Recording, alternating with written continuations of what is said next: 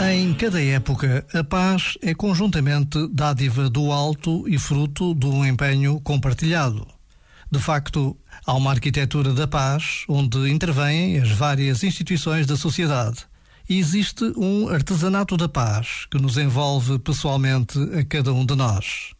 Todos podem colaborar para construir um mundo mais pacífico, partindo do próprio coração e das relações em família, passando pela sociedade e o meio ambiente, até chegar às relações entre os povos e entre os Estados.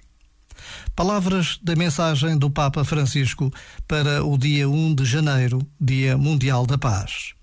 Por vezes, basta a pausa de um minuto para intuirmos a força do artesanato da paz. Aquela paz que todos podemos fazer acontecer com as nossas mãos, a nossa vontade, o nosso coração a paz que Deus espera que aconteça.